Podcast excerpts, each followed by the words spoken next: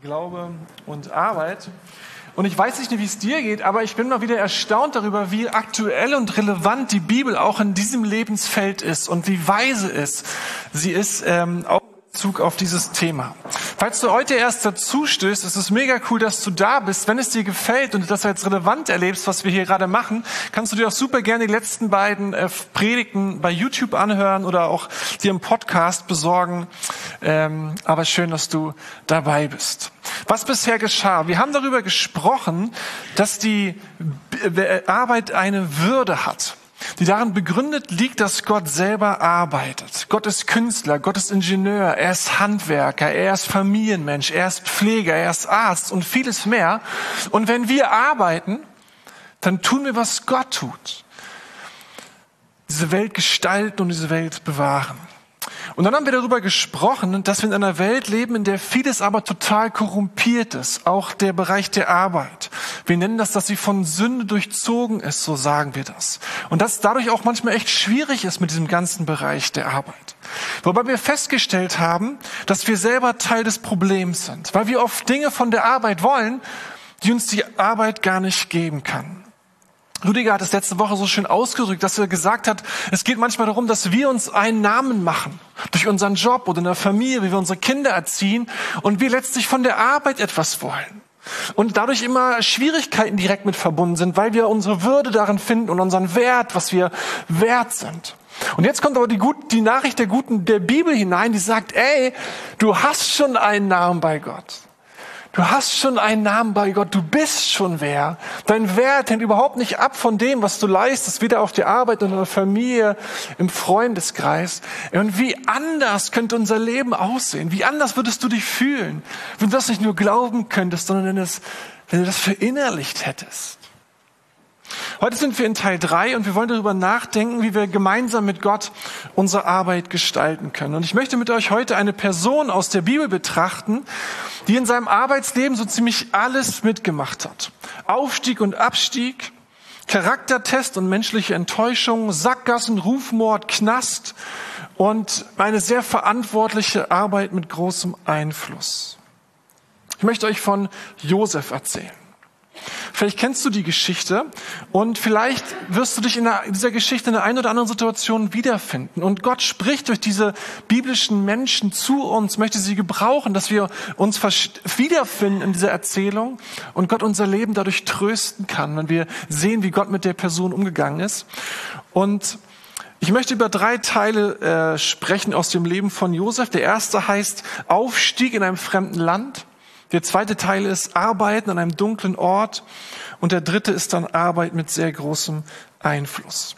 Und damit ihr euch schon mal darauf einstellen könnt, hinterher, wenn wir noch eine Zeit haben, wo wir Gott begegnen wollen in Liedern und hier vorne werden ein paar Segnungsteams stehen und wenn du merkst, ah, du würdest dich gerne segnen lassen für diesen ganzen Bereich der Arbeit, weil du Gottes Perspektive brauchst oder Gottes Hilfe brauchst oder weil da Spannungen sind, in denen du stehst, dann kannst du sehr gerne nachher für dich beten lassen.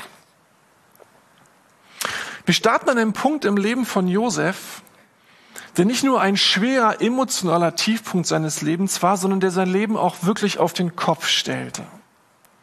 Bis hierhin war sein Leben eigentlich ganz gut verlaufen. Seine Eltern sind wohlhabend, die Familie angesehen.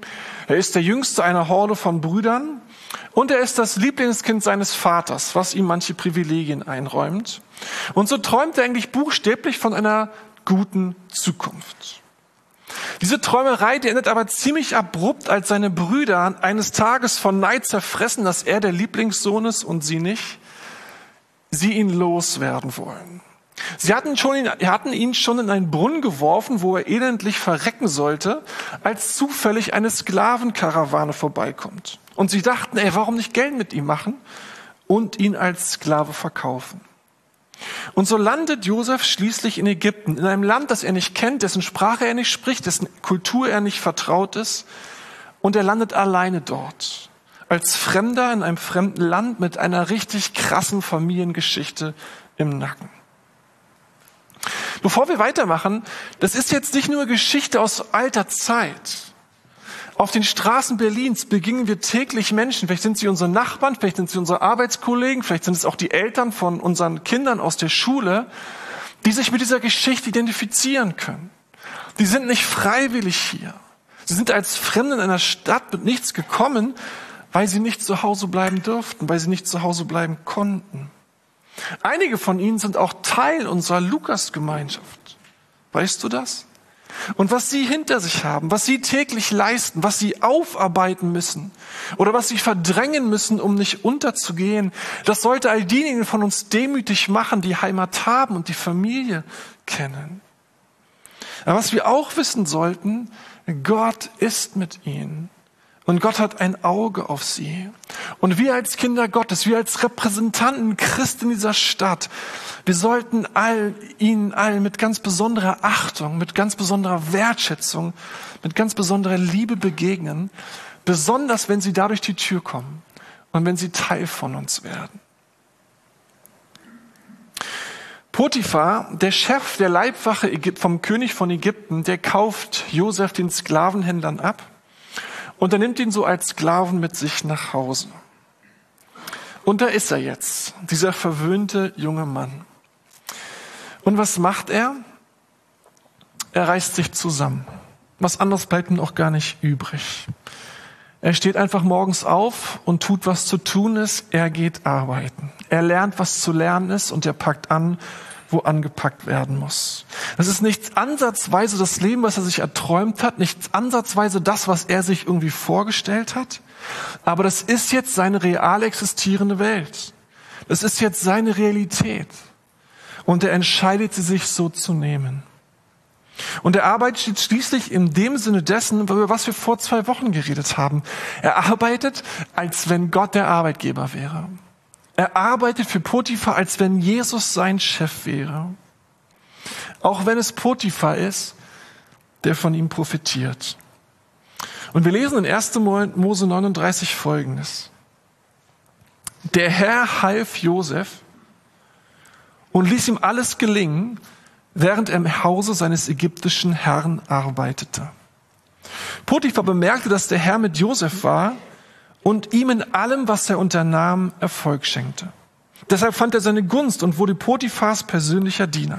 Schon bald überträgt Potiphar Josef die Aussicht über sein Haus und die Verwaltung seines gesamten Besitzes. Von jenem Tag an sehnete Herr Potiphar um Josefs Willen. Alle Arbeit im Haus gelang, die Ernte fiel gut aus und sein Viehbestand vergrößerte sich ständig. Deshalb gab Potiphar Josef Vollmacht über seinen ganzen Besitz. Vier kleine Worte springen einem sofort rein äh, ins, in, ins Auge. Der Herr half Josef. Wenn wir deswegen lesen, fragen wir uns, warum hat denn Gott dem Josef nicht geholfen, als er im Brunnen saß? Oder als dann die Sklaverei verkauft werden sollte? Ich meine, das wäre doch richtig gewesen, als der Neid in Hass umschlug, da einzugreifen. Und wahrscheinlich hat sich Josef genau das auch gefragt. Aber so krass seine Geschichte, seine Situation ist, Josef macht sich nicht zum Opfer. Er wird nicht passiv, er wird nicht agro, er wird nicht der Bad Boy, sondern in allem Schmerz nimmt er diese Situation an und arbeitet. Er tut, was er kann, er schafft, er gestaltet, obwohl es nur für Potiphar ist. Und mittendrin in diesem ganzen emotionalen Gewühl heißt es schlicht, der Herr half Josef. Der Herr segnete, was er tat. Der Herr segnete, was er anfasste. Er schenkte ihm Gelingen, welches Projekt er auch immer bekam. Und es geht so weit, dass der Nicht-Jude Potiphar registriert, mit Josef ist etwas anderes. Da liegt auf Josefs Arbeit noch etwas, was bei den anderen nicht ist. Er kann es nicht genau greifen, er kann es nicht beschreiben, aber da schimmert etwas durch. Da liegt ein Glanz Gottes, ein Segen Gottes auf seinem Leben, den er nicht so richtig begreifen kann. Und weißt du, was ich dir gerne als erstes mitgeben möchte, wenn du ein Freund von Gott bist? Ey, vielleicht ist es genau das, was Menschen auf der Arbeit über dich auch denken. Oder in der Schule, an der Uni oder in deinem Unternehmen dass etwas von dir ausgeht, was du selber nicht bemerkst. Aber Leute sehen etwas und sehen eine Seite, an der etwas durchschimmert von dem Glanz des Höchstens, durchschimmert etwas von der Realität des Himmels. Da sie eine Hand Gottes auf deinem Leben sehen, die sie so nicht benennen würden, aber sie merken, da ist mehr in dir. Und sie sind froh, dass du da bist. Sie sind froh, dass sie mit dir zusammenarbeiten können, dass sie dich kennen. Das heißt in Vers 5, von jenem Tag an segnete der Herr Potiphar um Josefs Willen. Ein krasser Satz und auch eine Realität. Gott ist mit seinen Leuten. Gott ist mit seinen Kindern. Und manchmal bringt er Firmen einfach nur deshalb hoch, weil eines seiner Kinder darin arbeitet. Manchmal haben Unternehmen Erfolg einfach, weil eines seiner Kinder darin sitzt und für ihn arbeitet. Gott ist in der Lage, deine Firma, dein Unternehmen, deine Uni, deine Schule in einer Art und Weise zu segnen, einfach weil du da bist und für, mit Gott verbunden bist und er Freude hat, dein Leben zu segnen. Du glaubst es nicht, aber es kann so sein. Josef kommt langsam an. Er arbeitet, er lebt sich ein, er bekommt Respekt, er bekommt Anerkennung, er bekommt einen Namen und er kommt langsam an in diesem fremden Land. Aber mit dem Erfolg und mit dem Ruf kommen auch die Versuchungen. Bei ihm in Gestalt von einem Menschen, der Anteil an ihm haben möchte, die etwas von ihm abhaben will. Die Frau Potiphas bekommt Josefs Aufstieg miss und sie ist beeindruckt von diesem aufstrebenden, erfolgreichen Mann, dem alles gelingt, was er anpackt. Er sieht auch noch richtig gut aus, er ist beliebt, ist ein, ein toller Typ und sie verliebt sich in ihn. Und sie hat Lust, mit ihm zu schlafen. Sie hat Lust, eine Affäre mit ihm zu beginnen. Sie will ihn für sich. Und sie fängt an zu flirten. Sie fängt an, Signale zu senden. Und sie möchte ihn am Ende verführen. Und was macht Josef? Jetzt? Was macht denn dieser schönen Frau, die Signale sendet, die ihn einlädt, die, die sagen kann, ey, du kannst mich haben, ich schenk dich mir, lass uns was starten. Ich schätze mal, sein Bauch wird sich geschmeichelt haben, da sind alle möglichen Gefühle, aber er schaltet seinen Kopf und er schaltet sein Herz ein und er sagt Folgendes.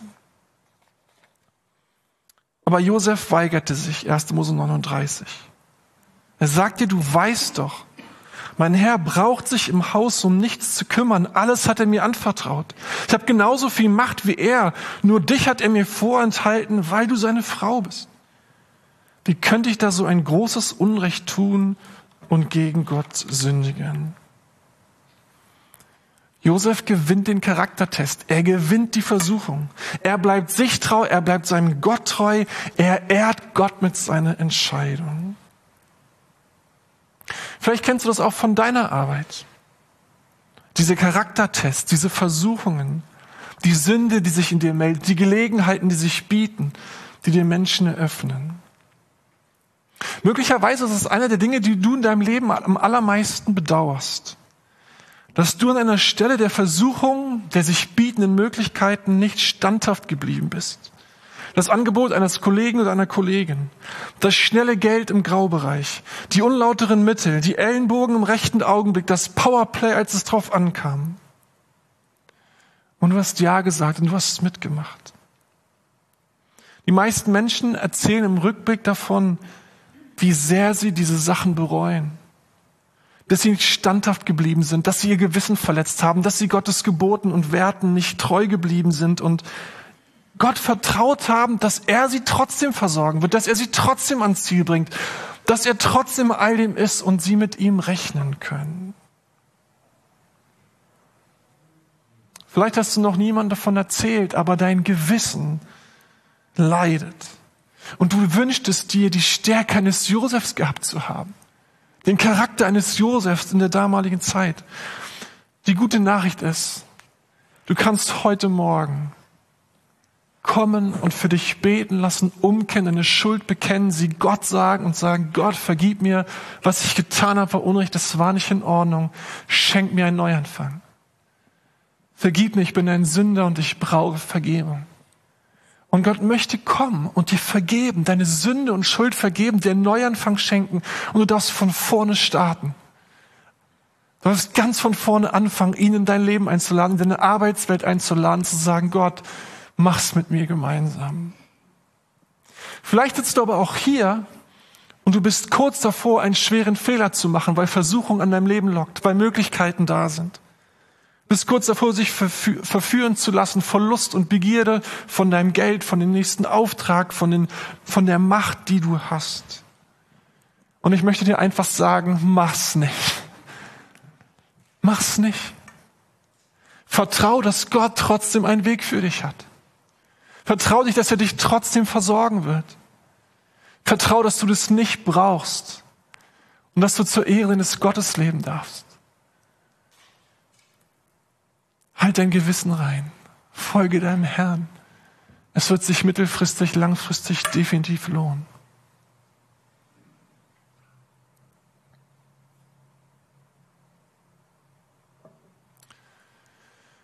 Kommen wir zum zweiten Teil. Josef behält ein reines Gewissen, aber die Frau des Potiphar ist böse. Sie ist so enttäuscht, dass er sie nicht will, dass sie ihn zerstören möchte. Sie behauptet, weil sie es kann, dass Josef sich an ihr vergehen wollte und schreit das ganze Haus zusammen.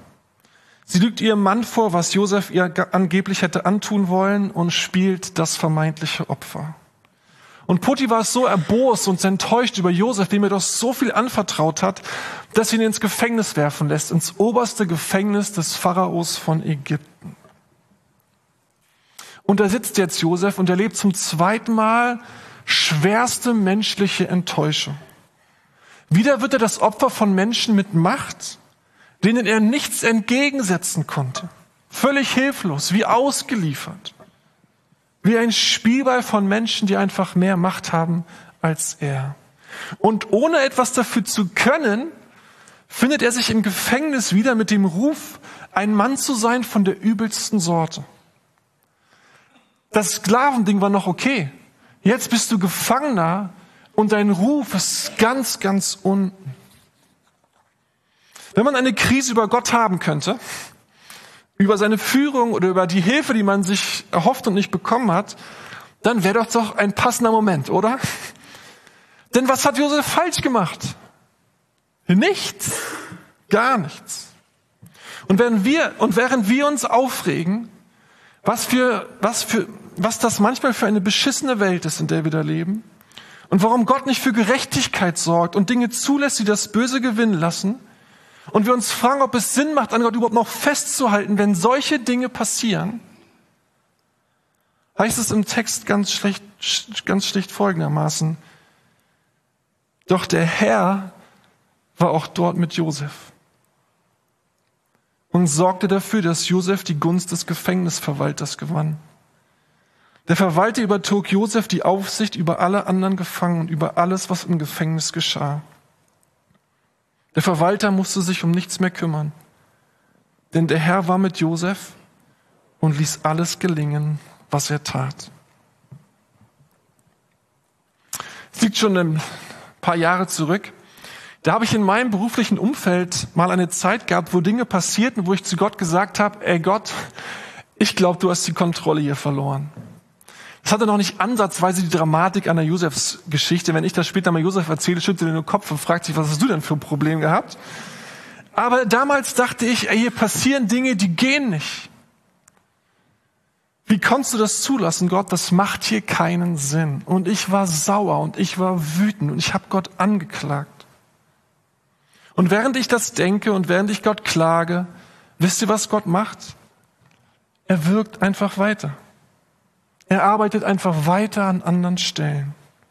Kein Wort der Erklärung, keine Antwort an, über meine Klage und meinen Ärger. Er macht einfach weiter und segnete das, was ich tat, an anderen Stellen. Und genauso ist es bei Josef auch. Gott erklärt ihm nichts. Kein Wort über das Niederträchtige und Fiese, was er erleben muss und warum Gott nicht eingegriffen hat. Aber dennoch handelt Gott auf andere Weise. Er gibt ihm Gunst bei dem Gefängniswärter und Anerkennung bei all den Leuten dort im Gefängnis.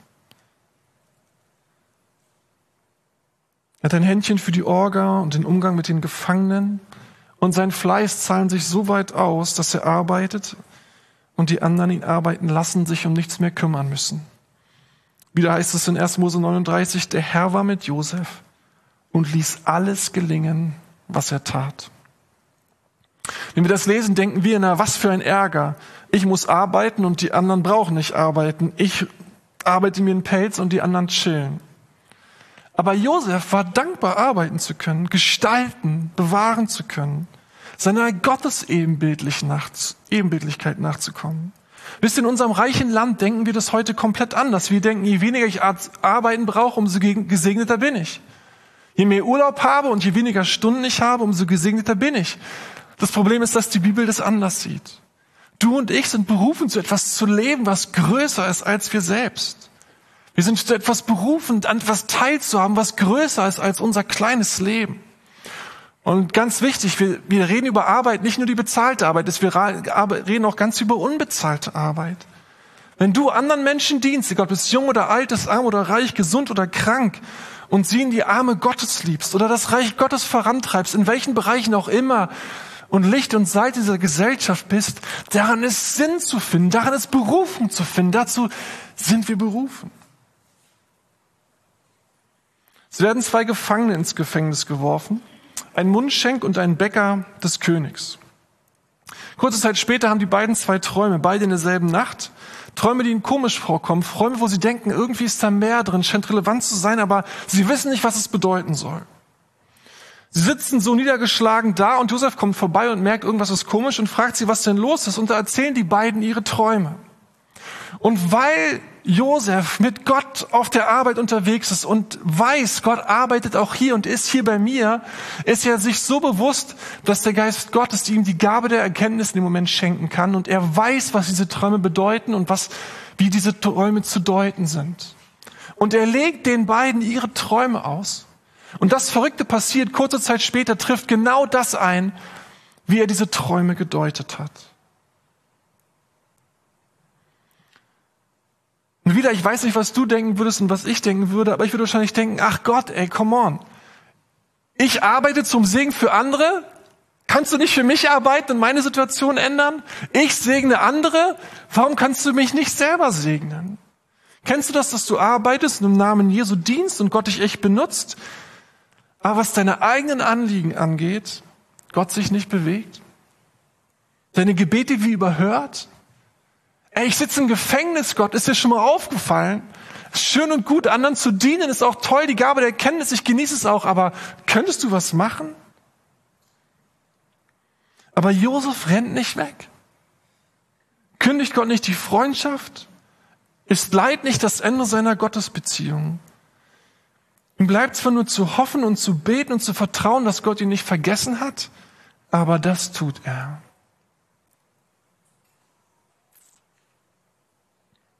Wenn du gerade an einem Ort arbeiten musst, der dir nicht gefällt, wenn du unter Druck bist, wenn du unter Schmerz bist,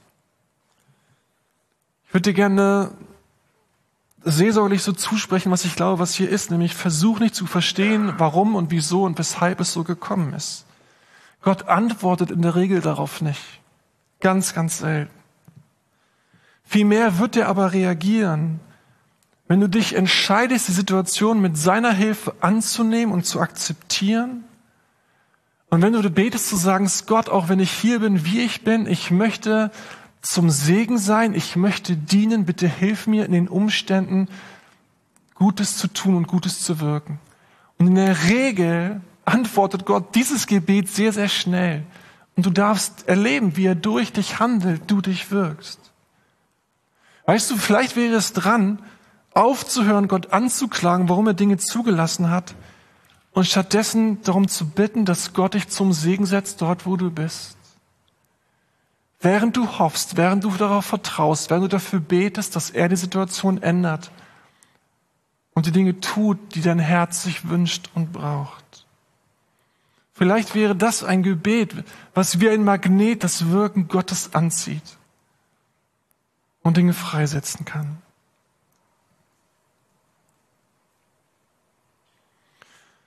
Kommen wir zum dritten Teil. Josef war nicht an einem Moment vergessen oder von Gott übersehen. Hinter den Kulissen, von Gott lange geplant, arbeitet Gott, Josef genau dahin zu bringen, wo er hinkommen soll. Es vergeht noch einige Zeit, genau gesagt zwei Jahre. Und zwei Jahre später träumt der Pharao von Ägypten einen Traum.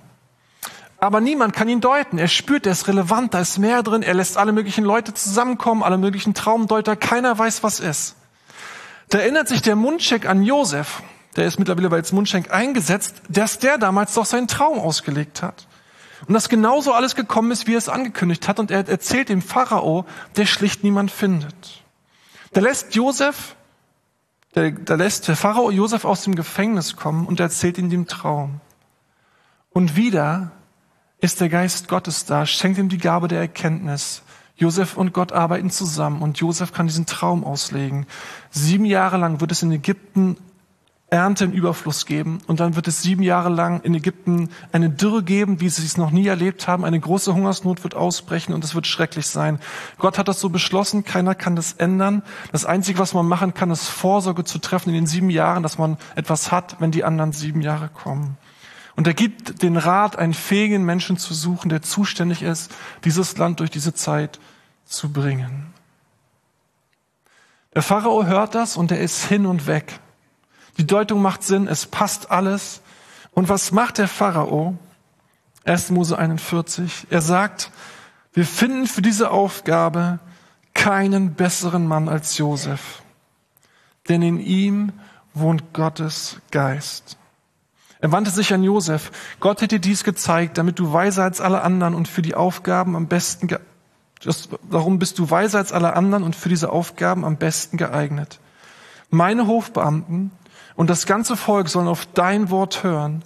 Nur ich selbst stehe noch über dir. Ich ernenne dich hiermit zu meinem Stellvertreter, der über das ganze Land verfügen kann. Er nahm den Siegelring mit dem königlichen Wappen von seinem Finger und steckte ihn Josef an.